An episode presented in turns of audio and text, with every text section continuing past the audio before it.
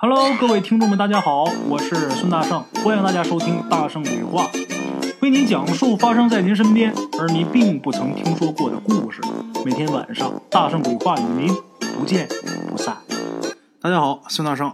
我估计咱们各位老铁都知道啊，一般在农村呐、每个村里边基本上都有那么一位老人会点艺术，当然也有年轻的啊，这个老人呐、居多一点儿一般呐，像这种人，他会一点艺术啊，大圣我看啊，基本上都是一些雕虫小技。那么说有没有能人呢？也有有大能耐的。今儿大圣啊，就跟大伙儿说这么一位。话说，在一九七七年夏天，在辽宁省东部有这么一个偏僻的小山村，在这个村的村西头水井边上，住着一家姓王的人家。这老王家的老人呐，病危。哎，当时在农村呐，不像现在城里边，老人不行了呢，临了的时候都往这个医院送。过去不是，在农村呐，看老人快不行了，按照老传统，赶紧呐给老人把寿衣穿上，因为这会儿没咽气儿，这身子还是软和的。等咽了气儿，这身子硬了，这寿衣呀、穿费劲。哎，先把寿衣给穿上。寿衣穿好之后，孝子贤孙都聚集在屋内，等老人咽最后一口气儿。这叫送终啊。同时呢，院子里边儿赶紧张罗人，打上棺材，搭上灵棚，安排人把这些事儿干好，再特意嘱咐一位出去报丧去，四处去通知亲戚，这就开始张罗后事儿。除了这些事儿以外啊，在老人临终前，儿女啊还得最后尽孝，还得做一件事儿，什么事儿呢？就是把村里边有艺术的人、活神仙请来施法，争取把老人大阎王爷那儿抢回来，做最后的努力。那么，咱们今天这个故事里边啊，不得不提一个人，这人叫什么呢？叫小涛。这个小涛啊，当年多大呢？当时是八岁。他是谁呢？他是这个要去世的老王头的外孙子。哎，八岁童男子。按理说，小孩能看见不干净的东西，大人看不见的东西，他能看见啊，这很正常。但是都是在六岁之前。这个小涛今年八岁，他还能看见，为什么？因为他的生辰八字啊，跟别人不一样。他是一直到十二岁以后才看不见的。哎，他有天眼，在十二岁之前。话说那天他姥爷寿衣已经穿好了，都准备最后这一口气咽完就停那儿了。哎，家里边就开始大办丧事了。最后，他妈还有他舅舅，就是老王的儿女啊，把村里这活神仙请来，请来干嘛呀？给老爷子抢魂。这个活神仙不是他们村，是邻村的。这位本事太大，所以他们村啊，有会的也不干这行了，因为在人家面前呢，那点雕虫小技啊，不好意思往出显。所以说，附近十里八村离得不是很远的，有这种事儿都请这位。这位是个老太太，哎，老王爷子快不行了，小涛还有他妈等一众亲属在这屋里边等着给这老爷子送终。把这个活神仙老太太请进来之后，老太太一通弄。如果说抢不来魂儿，老爷子今儿就算是完事儿了，该怎么办就怎么办了。如果抢回来，那当然是皆大欢喜了。这个小涛就看这老太太进屋啊，进屋之后啊，让这个小涛的舅舅，就这个王老头他儿子长子从外屋拿了一个碗和一双筷子，拿这个碗在缸里边啊，先崴了一碗水。这老太太拿着两根筷子，嘴里边是念念有词，当着孝子贤孙的面啊，把这筷子就插水里边去了。这两根筷子往那个水碗里边一插，手一松，这筷子蘸水里边。这些家属我看着都觉得挺神奇的啊！这筷子一蘸水里边，这老太太这脸色啊，就不太好看了，特别凝重。这个屋里边别人不知道什么情况，但是小涛他能看见大人看不见的东西，那他看见什么了？这会儿小涛看见一个呀，头戴高帽、白帽子，手里边拿着哭丧棒，一身白袍的衣裳，满脸笑容的这么一个男的，还有一个头戴黑帽、手拿哭丧棒，一身黑袍，满脸愁容的这么一个男的。他俩一个笑脸，一个丑脸。哎，这咱都知道是什么？黑白无常索命的鬼差。哎，小涛就看这二位啊，毫无阻碍的穿过了孝子贤孙的身体，到了这老太太这个碗跟前儿。这个白无常啊，在这个老太太施法以后，伸手把这两根筷子给抓住了。老太太刚才不是弄了一碗水，弄两根筷子在这立吗？为什么她能立住？因为有这白无常在这抓着。这白无常扶着这两根筷子。还扭头看了小涛一眼，看小涛咧嘴一乐，那舌头啊还掉出来了。小涛清晰的记着，说他那舌头啊得有半尺多长，挺长的，但是不像这个电视里边演的，还有戏剧舞台上啊呈现的，这舌头那二十来长没有。他说那最起码也得有半尺长，把这小涛吓得就躲到他妈身后。过了一会儿啊，小涛还是好奇啊，把这脑袋又探出来，接着看。看这个黑袍子，这个白袍子，这俩人黑白无常，这会儿已经飘炕上去了。左边一个，右边一个，站在这个老王头的身前。穿黑袍这位抬眼看看窗外，估计啊，这位是算时间的，算时辰的，不到点不能拉呀。咱再说说这个老太太，这个活神仙。这老太太把碗撂下，连鞋都没脱啊，直接上炕，到这个奄奄一息的老头旁边。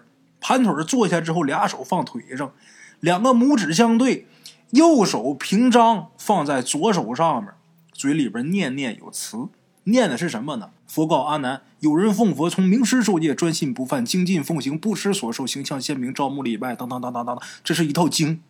这老太太小声在这念经的时候啊，小涛就看见这个黑白无常啊，就好像是听不了这个经文似的，就飘起来，这身子就飘在空中了。在这个老王头这个身体上面徘徊，在他身上面转。话说这个老太太这活神仙，一段经念罢，抬起右手做拿线的那个动作，又抬起左手做拿针的那个动作。其实什么都没有啊，就是假装。哎，就就看过哑剧吧，就这个东西没有，就老太太表演好像有似的啊。一个手拿线，一个手拿针。两手一合，那意思在这儿穿针呢，穿针引线，把这个线穿进去以后，又好像在这个线尾头那边打了个疙瘩。大伙做过活的，用过针线都知道啊，这针穿完之后，后边得打一结啊。哎，老太太做那么一个动作，好像打了个结。弄好之后，右手高举，左手从这个老王头脚底儿一直贴着衣裳，抚摸到老头的头顶。然后口中又是念念有词：“若疾病者，忽医不细，忽使巫师不问解奏。此次邪神天神远离，不得善护。妖魁日进，恶鬼吞门，令之哀号，所向不邪。等等等等等等，又是一套经。哎，这套经跟前面那一套啊是一样的，只不过是前半段后半段。哎，念这个经的同时啊，这老太太的右手在这个老王头这嘴上啊，快速的做动作。什么动作呢？就好像拿针缝东西似的。哎。大概过了能有两三分钟，这老太太忽然大喝一声，紧接着也不知道这老太太打哪儿掏出那么一把符纸，扔向空中，往天上唰这么一甩。这个漫天飞舞的符纸当中啊，有两道，这两道小涛看啊，扔出去的时候是符纸，但是到了空中之后化作两道电光，奔这个在王老头身上盘旋的黑白无常就打过去了。这黑白无常二人可能也早已经料到有此一招啊。电光来袭的瞬间啊，这二位化作黑白两道浓烟，转瞬间就奔到这个房门上面左右两角去了。哎，这个两道浓烟在房角处啊由小变大，幻化成两个青面獠牙、大脑袋、各自张嘴吐着黑白两道浓烟的妖怪，然后把这浓烟吐向这个老太太。哎，这个活神仙这老太太始终头都没抬，俩腿坐炕上，这右手啊。他不是拿针的吗？老太太刚才不是做这个拿针状，就好像有一根无形的针嘛。这根针在老太太的右手掐着，老太太把右手这根针啊往空中一扔，紧接着继续念经。这屋里边发生的这一切，在孝子贤孙的眼里边，老太太就是在那儿坐着，宝相庄严，这手上有动作，别的他们都看不见。但是在这个小涛眼里，另一番景象。哎，咱们毋庸置疑，黑白无常肯定是奉了阎王殿阎王爷阎君的旨意来这儿聚人魂魄的。到这儿有人拦着，他俩肯定是动了气了，要拿这个活神仙这老太太撒气。二位化作青面獠牙的厉鬼，吐着浓烟奔老太太就来了。话说这两道浓烟呐，喷下来的时候，这老太太刚才不是往头顶扔了一根针吗？这根针呐，本来老太太在手里边掐着的时候，这个小涛啊，还看不出来她手里边上有针，看不出来，因为那是那时候是无形的。可是这会儿往头顶一抛，这根针呐。忽然间是万道金光，哎，这个金光把躺床上的老王头还有这个老太太呀，都照在金光之内了。这浓烟碰着这个金光啊，嗖嗖嗖的，又都穿回到房角了。好像这老太太扔的这根针呐，放的这个金光像一个金钟罩似的。这黑烟呐进不来，而且还怕这个金光，不敢跟这个金光接触。黑白无常一看这招不奏效，又现出本相，哎，又变回来了，在这个房屋角落空中啊，狠狠的盯着这老太太，两个眼睛能看出来，真是动了气了啊！小涛当时说那眼神特别吓人。这时候小涛啊，忽然间觉得自己眼前一花，揉揉眼睛，再仔细一看，眼睛没花。他一开始以为自己看错了，没看错什么呢？这炕上啊。打这个老太太的身体里边啊，又飘出来一个跟这老太太一模一样的，又一个老太太。咱们代言，这是老太太灵魂出窍了。小涛就看这个老太太未见动身，已然是飞起来，飘到金光外边去了。飘到金光之外，抬头跟漂浮在空中的黑白无常说话。他们说什么，小涛听不见，但是看那样啊，在说什么。这黑白无常这脸上也是阴晴不定的，表情也是总变。最后呢，二位是互相对视一眼，跟这老太太点点头，那意思好像是老太太跟俩鬼差谈判，应该是谈妥了。哎，谈妥之后，这老太太又飘回到金光之内，又钻入自己这个实体当中。又过了挺长时间，这老太太这经啊才算是念完。念完之后，伸手招呼这老王头的长子，老王头的儿子赶紧过来，低头，老太太扶耳说了几句话。哎，这个老王头的长子呢，频频点头，转身出去。功夫不大，在外边捧进来一个瓦盆后面呢还跟着两个小伙子。这俩小伙子各自是抱了一大堆的纸钱，哎，仨人一起进来的。回来之后，老太太抬腿下地。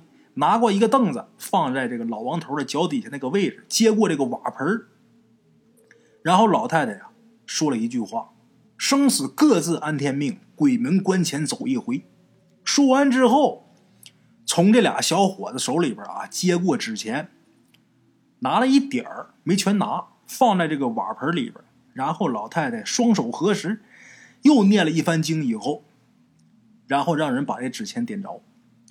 纸钱点着之后，一股蓝色的火苗往上升啊！点着了，火起来了。这老太太呀，开始继续往里边添纸钱，一边添一边嘴里边还是念叨，念叨什么呢？阴历三月十三，阎王使者至眼前，千万求这十年寿，每年四季都平安。哎，念叨，往里边添纸钱。等这个纸盆里这些纸钱呢，全都烧完之后，屋里。